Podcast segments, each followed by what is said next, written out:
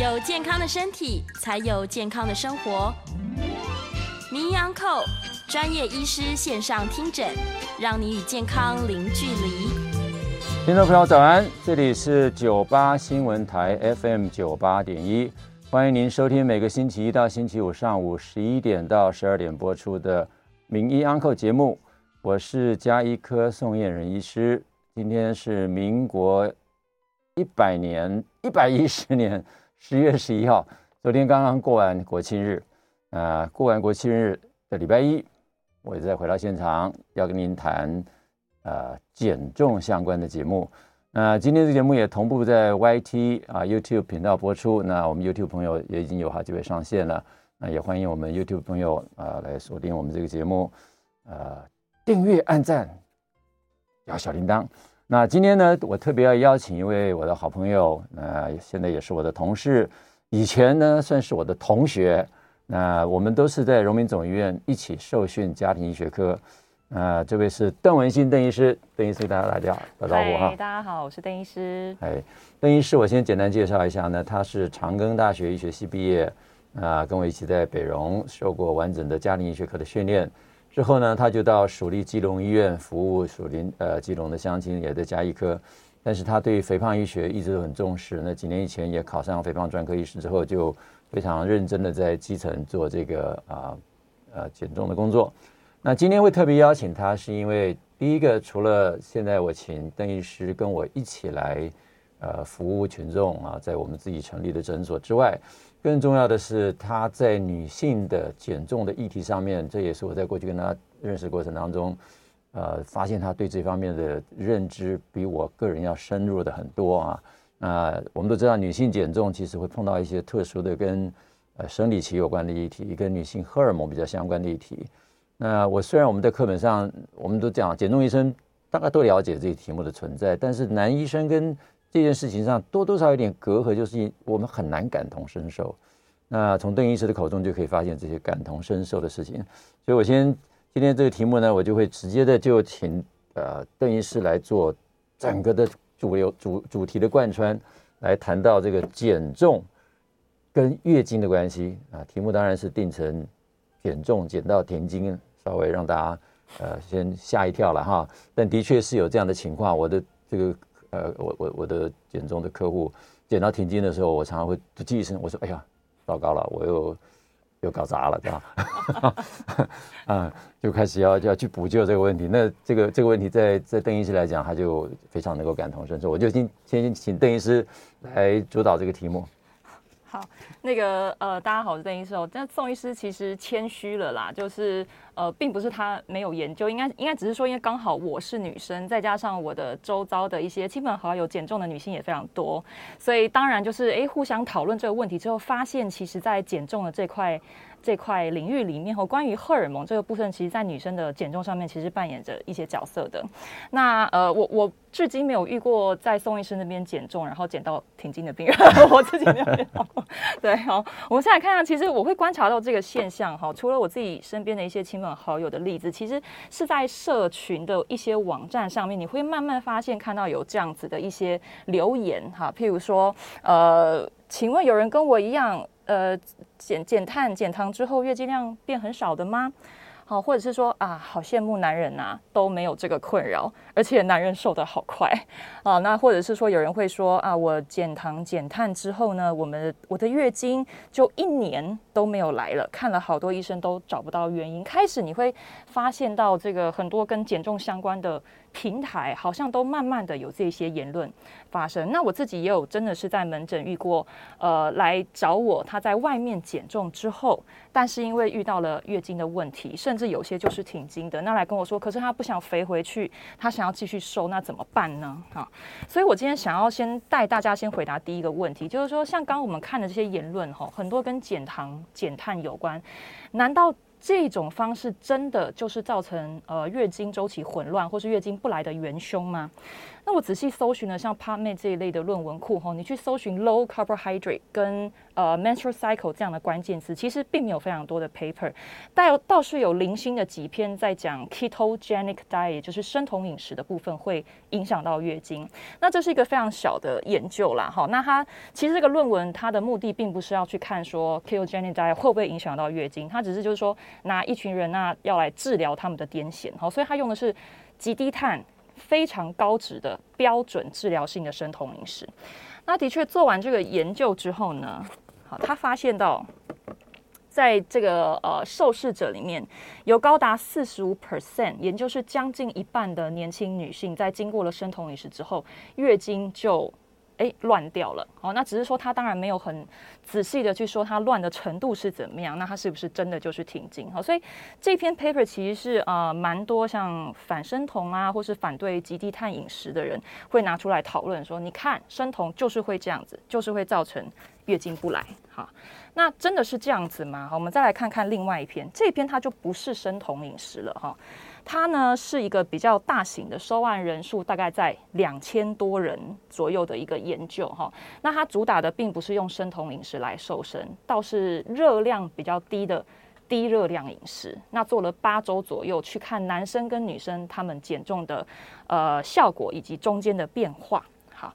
那这篇 paper 呢，它呃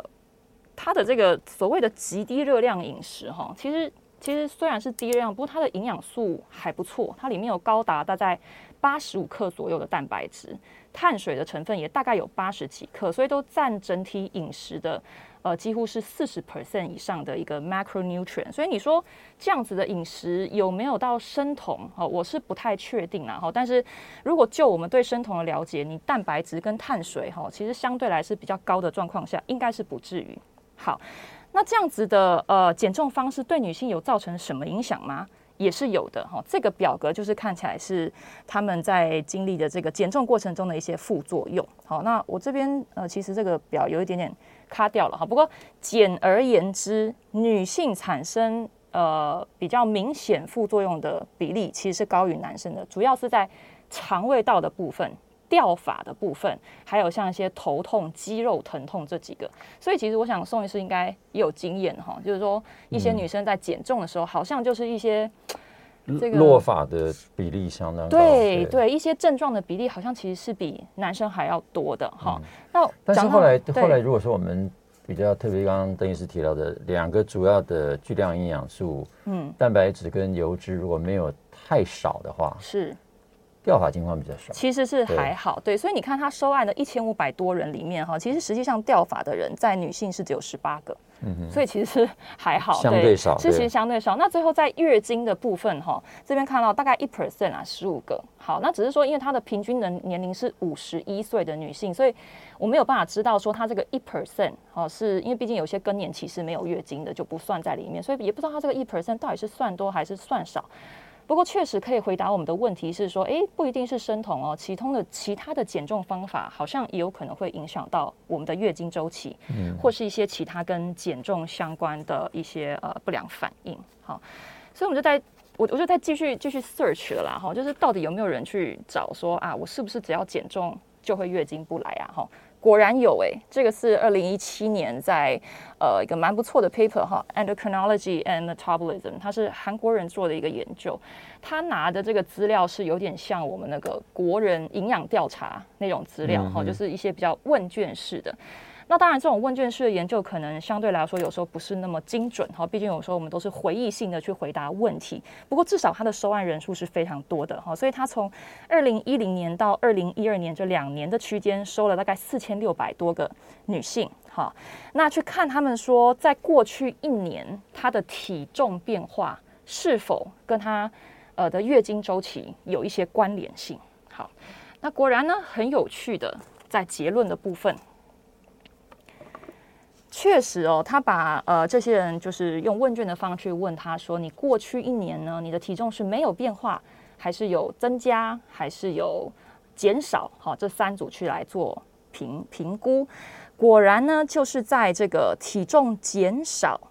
而且体重增加的这两组都明显的跟月经周期会有一些影响。好，所以在体重减少的这个组别呢，它产生月经周期异常的这个胜算比大概高高达了呃百分之七十四左右。好，那体重增加的其实也会影响月经，这个胜算比大概是四十五 percent。好，所以就是说减重过程中，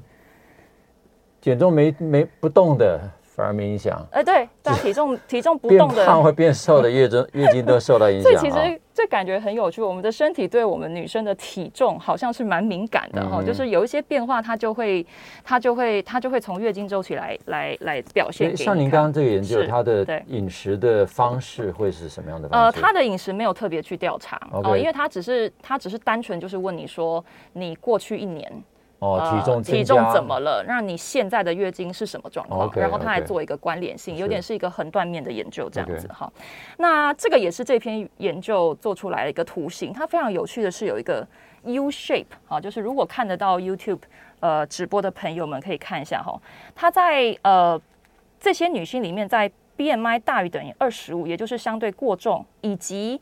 腰围大于等于八十公分，也就是有中心的腹部肥胖的这种问题的女性，哈，她这个 U shape 特别明显，就是说减重的人她更容易有这个。我上上面帮你画一条线，比较清楚好了。是是，更容易有月经异常的现象，哈、嗯。那呃，这个这个体重增加的部分，哦，也是有月经异常的现象，而这个现象在于。过重以及中心肥胖的女性是相对来说比较明显的。那刚好我们减重的族群不就是这一组吗？对。好，所以其实看了这三篇论文哈，我觉得有点回答到我们刚刚讲的问题了。就是说，其实有时候哈，当然饮食就像宋医师说的哈，饮食里面的营养的组成当然是非常重要，可以避免我们月经周期产生之后的一些混乱的情况哈。可是实际上，只要是体重减轻了。我们身体都有可能因为这个状况产生，呃，去影响到月经周期混乱的一个现象。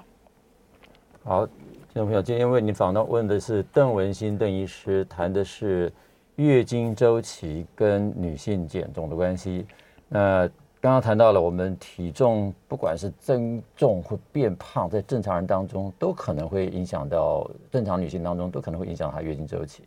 而在减重过程当中，如果饮食的内容改变造成体重的减轻，也会影响到月经周期哈。那下面想要请教邓文心邓医师的就是说，嗯，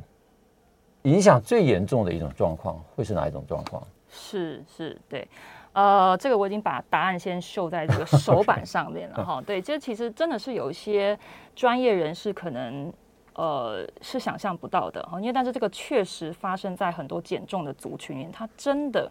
月经就不来了啊！月经不来的状况有几种，有一些可能是它天数慢慢拖长，或是经血量变少，到某一个周期就真的没有了。那有一些呃比较少见哈，但是也有就是它突然一个周期就不来，从此以后就好几个月都不来，所以这其实是让女性朋友会感到非常惊吓的一个部分。我相信如果有遇过。这样子个案的呃专业人士，不管你是健身教练或是营养师哈等等专业人，其实在遇到这个状况的时候，大家就会突然有点不知所措哈。这个在医学上，这种因为减重啊或是其他压力造成的停经，叫做下视丘停经哈。嗯、那这个 term 就是有点长了，叫 hypothalamic amenorrhea。那前面加一个 functional 功能性，意思是要帮他做。呃，跟那些结构性，譬如说长肿瘤啦，哈，或是一些呃先天的异常来去做区分。好，所以功能性的意思，顾名思义就是说，它的构造上基本上没有什么大问题，可是因为某些原因去影响到了下视丘的功能。哈，那下视丘的功能，其实因为我今天也不是要帮大家上什么新陈代谢内分泌课啦，哈，就是我们只要知道说下视丘是我们整个荷尔蒙的大总管。好，它的位阶是最上位的一个，对，对最上位，它位置也是在我们的脑部哈，蛮上层的一蛮上层的地方。那它的工作呢，就是发号指令给下游的脑下垂体，再由脑下垂体进一步去发号指令给目标器官。那以我们的女生月经周期来讲，这个轴线就叫做下视丘脑下垂体性腺的轴线哈，简称 HPG axis。好，那这个轴线呢，呃，就应该是说哈，这个轴线运作很正常的时候，当然我们不管是在呃生存啊、能源的应付上，或是月经，都会是非常顺顺顺利利的。可是什么时候下视丘会觉得我必须要来呃干扰或是暂停，哈，呃，我们这个月就是女性的荷尔蒙呢，好，就是我们周边的一些组织讯号发讯号给下视丘说，哎。我感觉到我的生存状况好像有问题，我可能现在不适合受孕，嗯，我好像有压力。那这时候夏世秋就会做出判断，可能会先把能源分配给跟生存比较相关的一些重要组织，而月经周期的这个部分可能就会先关掉，呃，关掉了。嗯，哦，所以在定义上，我们要怎么样去？觉察到说，哎，我真的已经产生了这个严重的状况呢。哈，在二零一七年跟二零二零年，分别都有一些专家学专家学者 做出了一些共识啦，就是说，当你发现你自己或是你的个案，他的月经周期已经开始大于四十五天，或是已经三个周期都不来了，这个时候就要提高警觉。嗯、那有一些人会说，我月经本来就不正常的话呢？那去年二零二年的这篇呃这个 review，它是建议就是说，这样子的女性大概半年左右你都没有月经的时候，呃，我们专业人员就要审慎的帮个案来考虑这个下视秋停经的可能。好。那既然这么严重哈，我们要赶快了解一下，就是到底什么样会造成这个状况啊？我们当然要在减重的时候尽量避免这个呃夏视秋停经哈。最重要原因就是我刚刚讲的哈，这个夏视秋感觉到我们身体有压力，能源不足了。所以大概从几个面向来谈，第一个，什么叫压力？哪一种压力？那大家不要觉得很奇怪哈，就是甚至有研究说，当一个人失恋的时候，女性失恋的时候的这个压力。都有可能造成她的月经周期乱掉，好，甚至不来了，好，所以压力其实非常的广泛，呃，不管是人际关系、生活、家庭，或是女生在减重的时候，其实可能因为对美的要求，其实在现在这个社会是非常高的，好，所以其实这些压力都算是可能会给我们呃夏世秋一个等于是一个 input，就是说哦，我现在有压力哦，不适合生存。我打个岔，甚至于我碰过有一些个案是还没有来减重之前。就有月经问题，那平常月经是正常的，嗯、但是光是为了要来减重，这之前所造成的心理压力，就让他来，还就他体重体重还没有减哦，是他只是想到他要减重，就就有就有这个状况。那像他的这这种个案也会承认说，他其实对压力的承受力他就是很差，是只要考试。的时间，他很可能也会月经乱掉。是，那甚至于他只要去求职面试，嗯、月经也会乱掉。是啊，所以这个压力是是显而易见的。对，真的。那除了呃压力以外，像刚刚孙医师提到，为什么有些人他确实在这个呃可能所谓的抗压，好像真的就是比较敏感一点哈。嗯、真的，因为他在基因层次上其实也是有关联的哈，是就是他的 genetics 一个 predisposing 的 factor。嗯。好，那至于像一些呃，当然有一些跟可能情精神情绪方面的一些。Eating disorder 哈，饮食障碍可能其实也都是有的。嗯、那最后就是讲到能源不足啦。能源不足，大家想能源到底是什么意思啊？其实就是我们身体可以利用的能量，包括我们吃进来的，你说卡路里也好，或者是我们身上的脂肪的存量，是不是够我们身体觉得它可以拿这些东西来用？嗯、那再来就是一个能源的消耗。其实很多女生在呃遇到这个状况的女性，她们都是非常认真减重的族群。其实。我蛮佩服这样子的女性，就是说她其实会去算她的卡路里，她会分配她的运动，然后每天呃都要进行几个小时，或是哪一个种类的运动，其实她都分配的非常好。可是相对来说，这样子的能源消耗，也许对身体来说就是一种能源不足的现象。哦，所以其实这个在女性运动员过去哈是非常常见的，有个叫 female triad 呃。Female athlete triad 的哈，就是说，呃，月经又不来哈，然后又又又骨松，然后又呃，好像卡路里呃吃的相对比较不够哦，所以过去甚至有在女性运动员在跑场上直接骨折的 新闻画面。我我也我有好几 个朋友是 舞者，在他们非常积极的训练自己的这个训练过程当中，是常常月经就不来了。对，这个这个是我很年轻的时候，我有几个朋友就有这种经历，可是我那时候还不太懂女性。生理学或者是女性减重议题，嗯、我只知道她很认真训练那段时间，月经就不来了。对，所以其实我觉得这真的让人有点担心的现象，就是说以前好像都是运动员，可是现在因为大家减重的风气，还有我们参考的那些嗯、呃，等于是说 model 的身形哈，呃，有时候真的是 BMI 可能只有十六、十七，所以大家会觉得我好像要瘦到那样子才漂亮，嗯、反而有很多这样子的问题出现哈。那呃，刚刚讲到骨折哈，其实这个真 我特别提这出来也是哈。我曾经听过有年轻妹妹跟我说，哎，其实月经不来我觉得很好哎。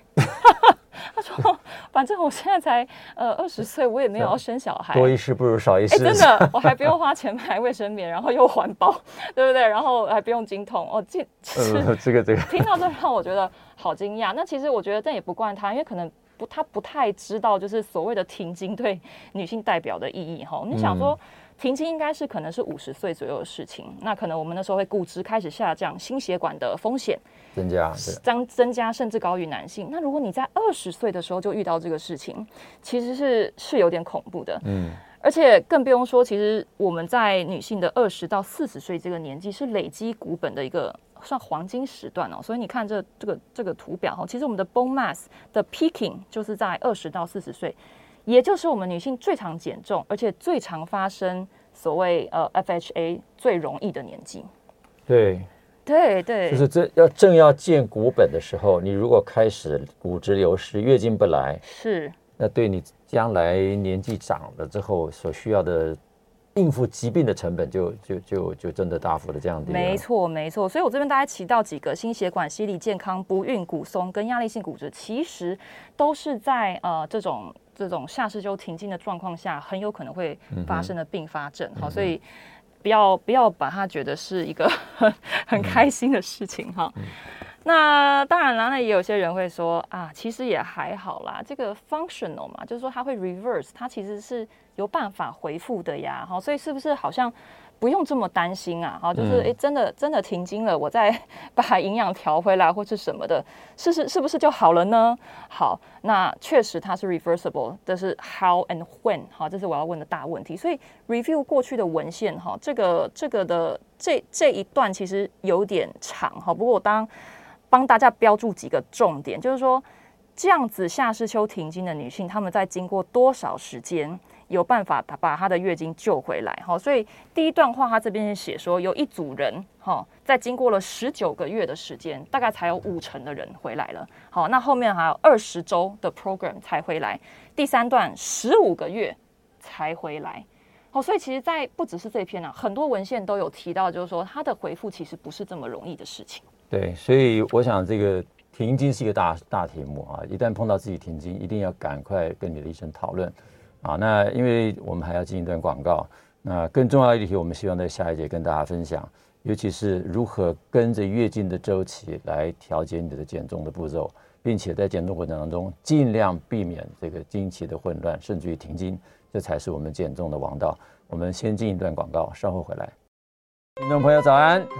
欢迎您回到 News 九八名医 Uncle 的现场，我是今天的主持人宋燕仁宋医师。今天为您请到的呢是我的同学邓文新邓医师啊，邓医师现在也跟我在同一个诊所服务，为大家来做呃体重控制以及糖尿病的治疗。那邓医师是长庚医学系毕业，在台北荣总跟我一起受训，我们都是从荣总训练出来的家医科医师。那之后呃，邓医师就在蜀立基隆医院为基层的民众服务。同时，也在几年以前对专科医师对于肥胖症啊有很大的兴趣，因为肥胖症的确是我们在家庭医学科职业当中，呃，影响到我们很多慢性病的背后的一个大原因。所以，与其我们花很多力气去一个个疾病面对，我们其实拉回这个预防医学的角度来看，好好的去把这个肥胖症治疗好，其实很多后端的呃所谓健保的负担、疾病的负担都可以大幅的减少啊，这是我们。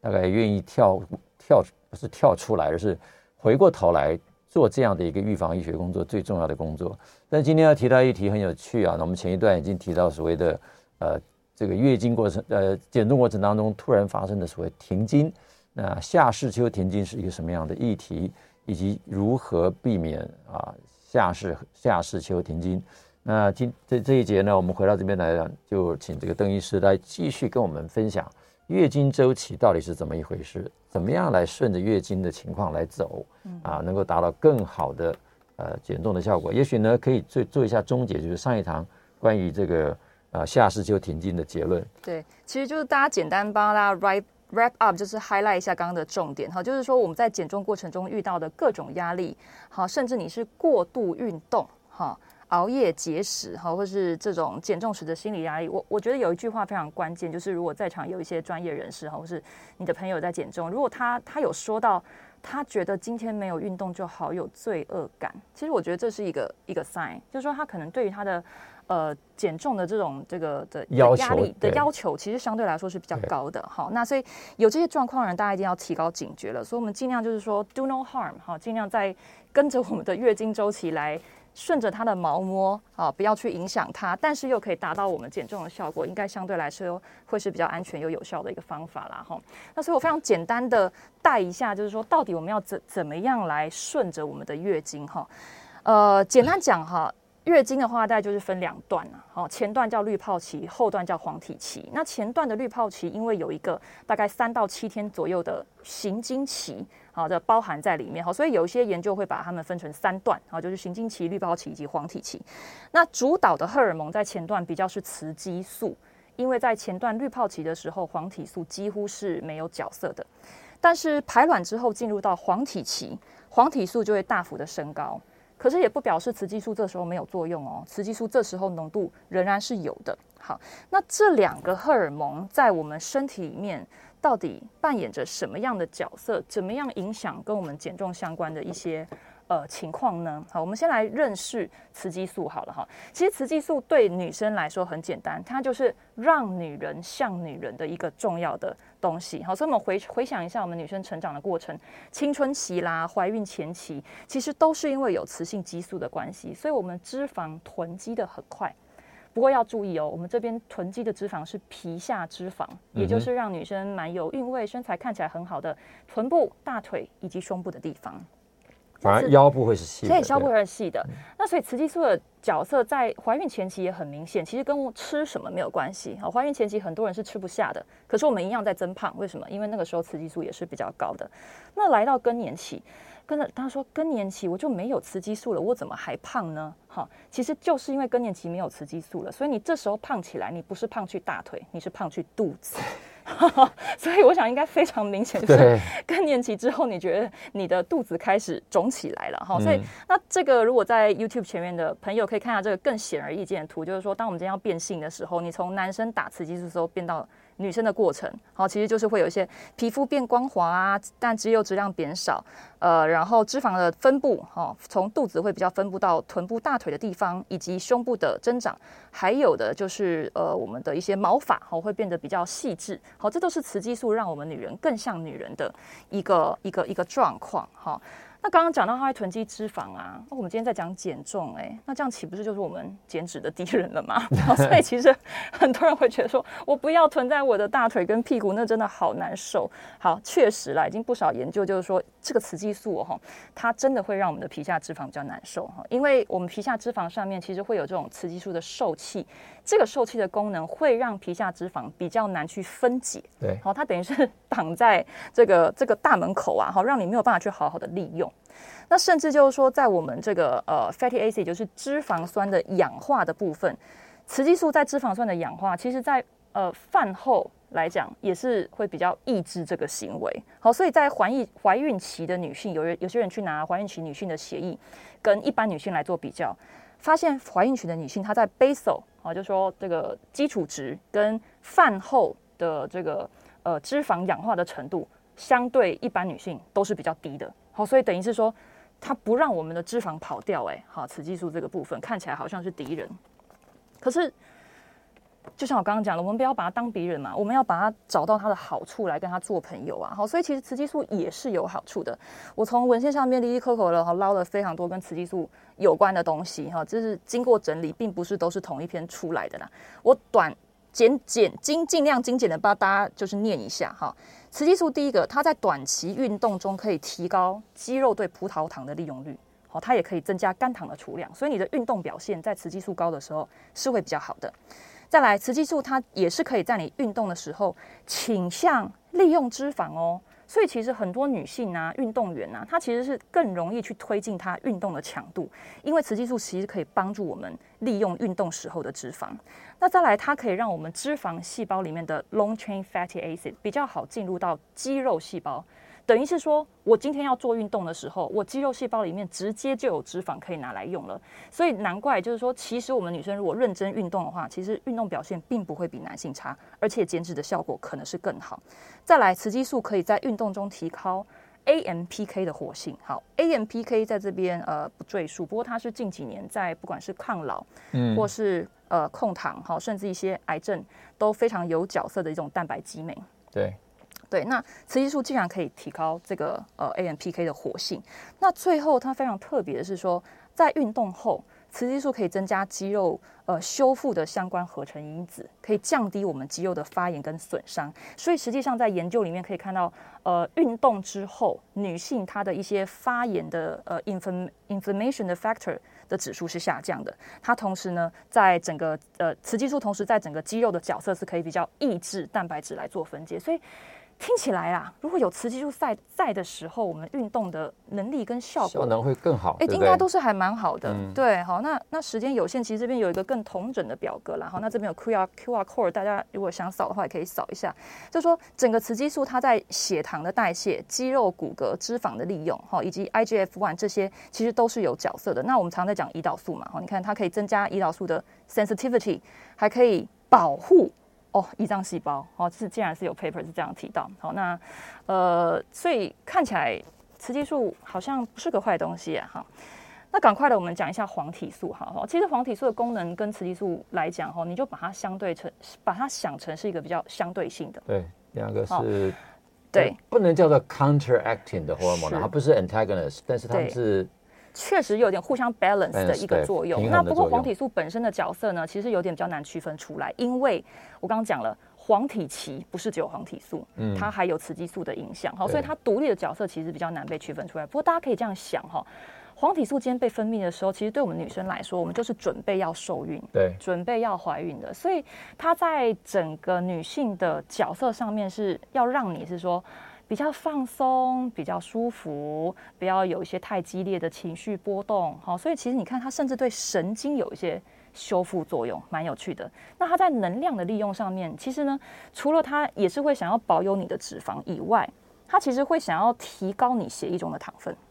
因为它不希望你在要怀孕的时候，你的能量利用是不够的，好，所以它其实有时候会呃有一些升糖的效果，hyperglycemia 的效果。那当然。你可以把它想成是身体在保护你啦，因为你要怀孕了。但是对我们减重或是做血糖呃问题的人，可能就会比较担心这个部分。好，所以其实过去也有研究是讲说，像 GDM 就是妊娠糖尿病这个部分，其实是跟 progesterone 的一个作用是有关系的。好，好，那我们赶快在最后 wrap up 一下。所以说，滤泡期跟黄体期到底这些荷尔蒙扮演了什么角色？哈。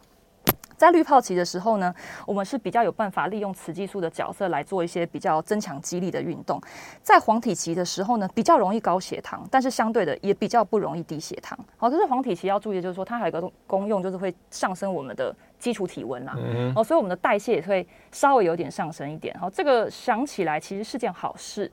可是又偏偏呢，女生在这个时候的食欲，我们的 craving 真的是比较大的。那这个也不是说说而已哈，真的研究里面都是这样讲的哈，就是说像这个这边就是一个小小的研究啊，他去他去测，那这只有八个女性啊，但是非常明显的，在黄体期，它的总摄取的卡路里大概就多于滤泡期多了五百大卡左右，大概是一个便当的 一个范围哈。所以其实滤泡期跟黄体期本来就是在我们这个周期上面。好，就是会有一些不同的功用跟角色。好，那所以嘞，了解了这些事情哈，其实讲的有点复杂，有点乱了哈。我们比较想要知道说，到底实际应用在临床上有没有人真的去区分这两个周期，那来做一些运动或是饮食的调整？确实是有的。我下面就先分享这个第一篇哈，二零一四年的这个 paper 非常有趣。他找了二十个年轻健康的女性，哈，其实也不太胖啊，哈，BMI 大概在二十六左右，哈。他想要看的事情是说呢，他请这些二十个女性来做运动，可是分别在她们月经周期的不同时期，好，针对不同只脚来做运动，那看看在滤泡期做运动的那只脚比较厉害。还是在黄体期做运动的那只，这个研究真有趣啊，超厉害，真的超级有趣哦。好，那我用这个图可能更能理解它到底是怎么弄的哈。它总共就是做了呃，算是三个 cycle 啦，哈，就是三个周期的运动。那如果我今天我是受试者，我就这样子哈，我发现我月经来晚了，那现在进入滤泡期了。我被分到了组别是绿泡旗要做运动的组别，所以我就用我的左脚在绿泡旗大力的用推举，就是 leg press，好，做做八下，好，但但是右脚我只做两下。但是到黄体旗的时候呢，换换过来，对，就就换过来。好，我的绿泡旗就只做两下，黄体期做八下。好，这个因为时间关系，我们马上要进广告哈。这个八下六下换脚做，我们看看怎么样顺着月经的周期来让不同的脚做更好的运动。我们先进行一段广告，稍后回来。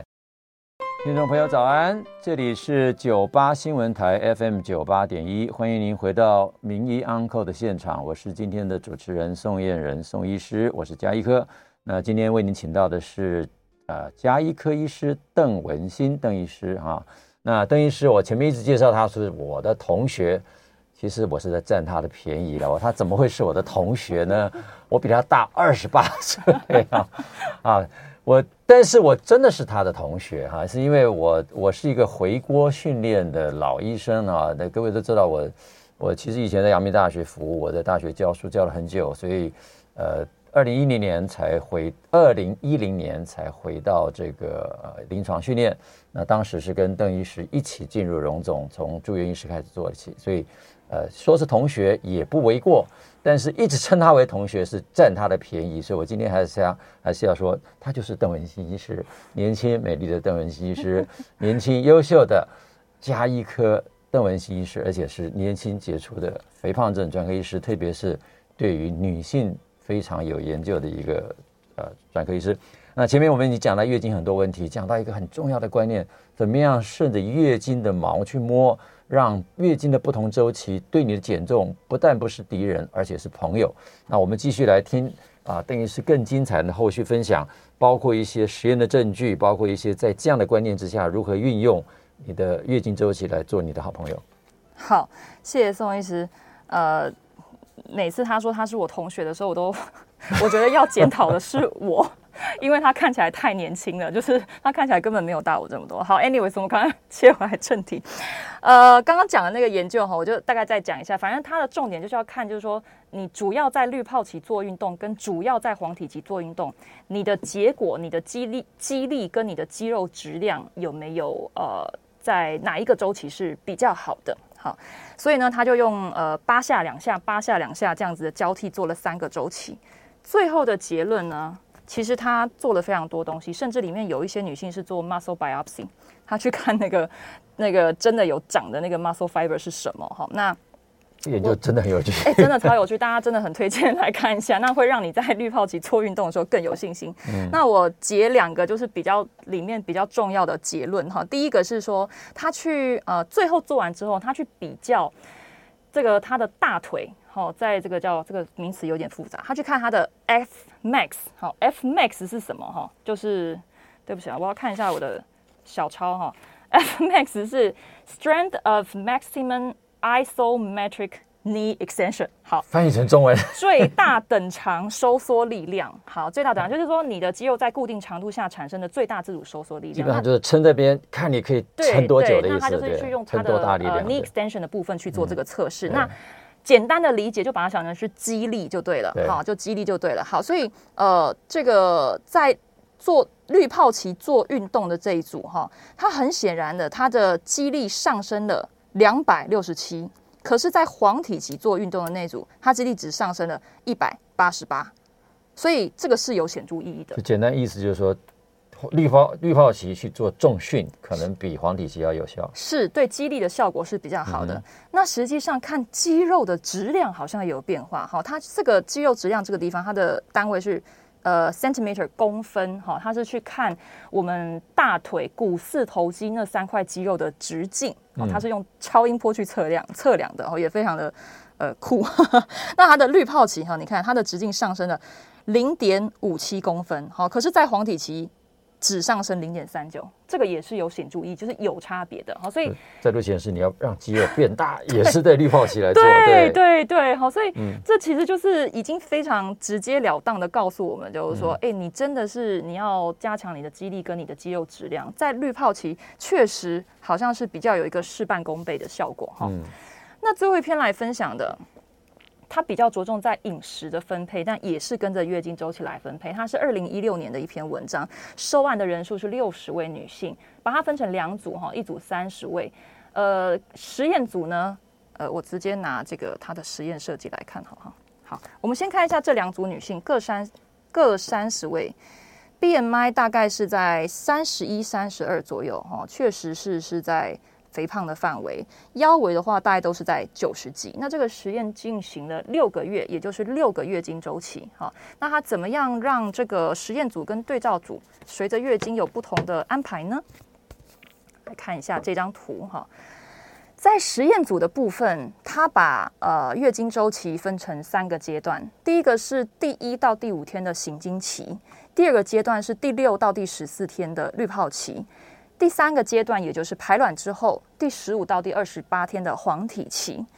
那实验组在这三个阶段接受的饮食内容组成，整体的大卡大概是在一千六百大卡。好，但是在最后，也就是黄体期的部分的时候，多了两百大卡，因为它在黄体晚期，为了配合女性有一个这个口欲。它加了两百大卡的黑巧克力。好，那其他的营养分配呢？碳水化合物在一开始是在六十 percent，然后慢慢的随着因为总热量要控制啦，哈，所以它到第三个周期的时候递减到四十 percent。不过其实，在我们平常的这个饮食来讲，它其实就算一个比较中高碳的一个饮食法哈。这个已经算是蛮高碳，蛮高碳的，对哈。那蛋白质的部分其实都还蛮高的哦，哈。它从一开始就抓在二十 percent 了哈，行经期的时候。那第二跟第三个周期配合，因为这两个周期它都有让受试者做一些重量训练，所以呢，它的蛋白质量都还蛮高的，抓在三十 percent。所以如果你用 total 卡路里一千六去乘以三十 percent，哦，它的蛋白质的含量其实是呃相当相当相当高的。所以它其实这是一个高蛋白质的饮食减重哈。四十八。那在油脂的部分呢，油脂分相对就是比较低，哈，在行经期的时候只有二十 percent，哈，在滤泡期的时候它也没有调动，它也是二十 percent，所以相对来说是比较低脂一点，哈。嗯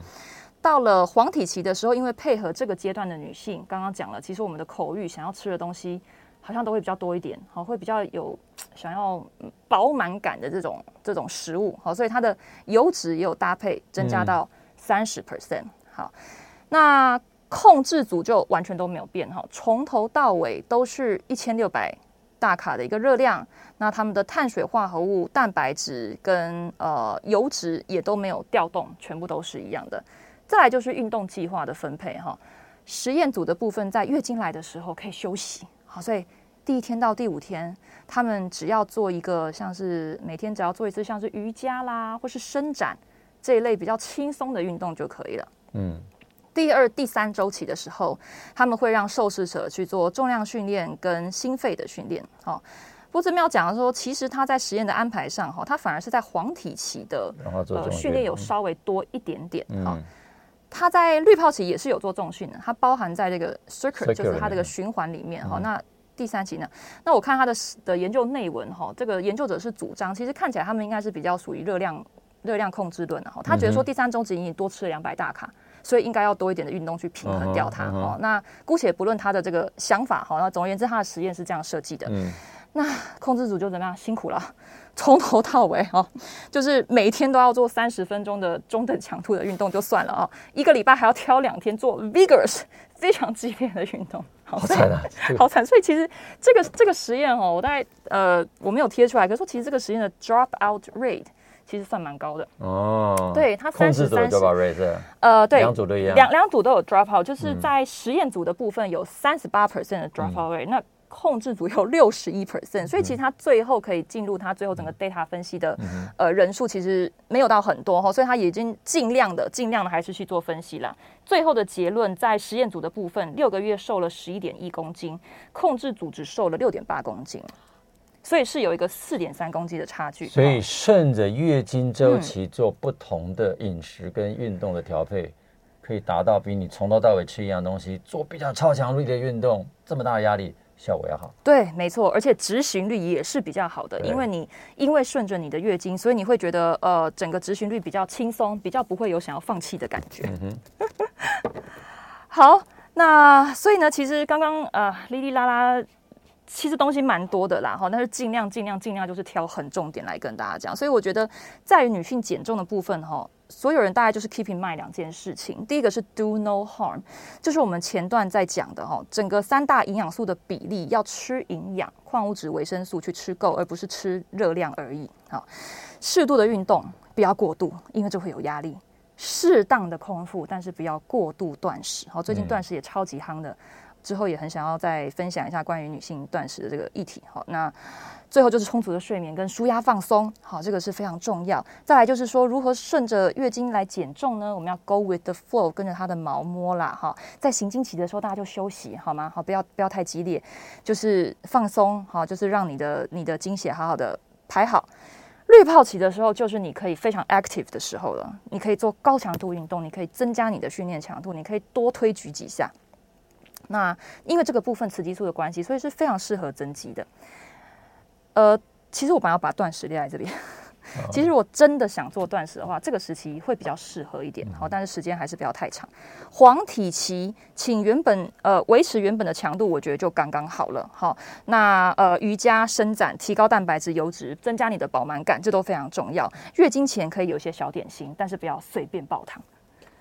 Okay. 太好了，太好了哈！所以今天真的是非常宝贵的这个资讯啊。那文心医师对月经周期的理解，让大家知道怎么样顺着月经走，Go with the flow，你就可以达到最好的减重效果。那希望这一集能够对所有的女性朋友都有所帮忙。如果你需要更多的协助，也希望来主日诊所找邓医师。我们今天节目到此，拜拜。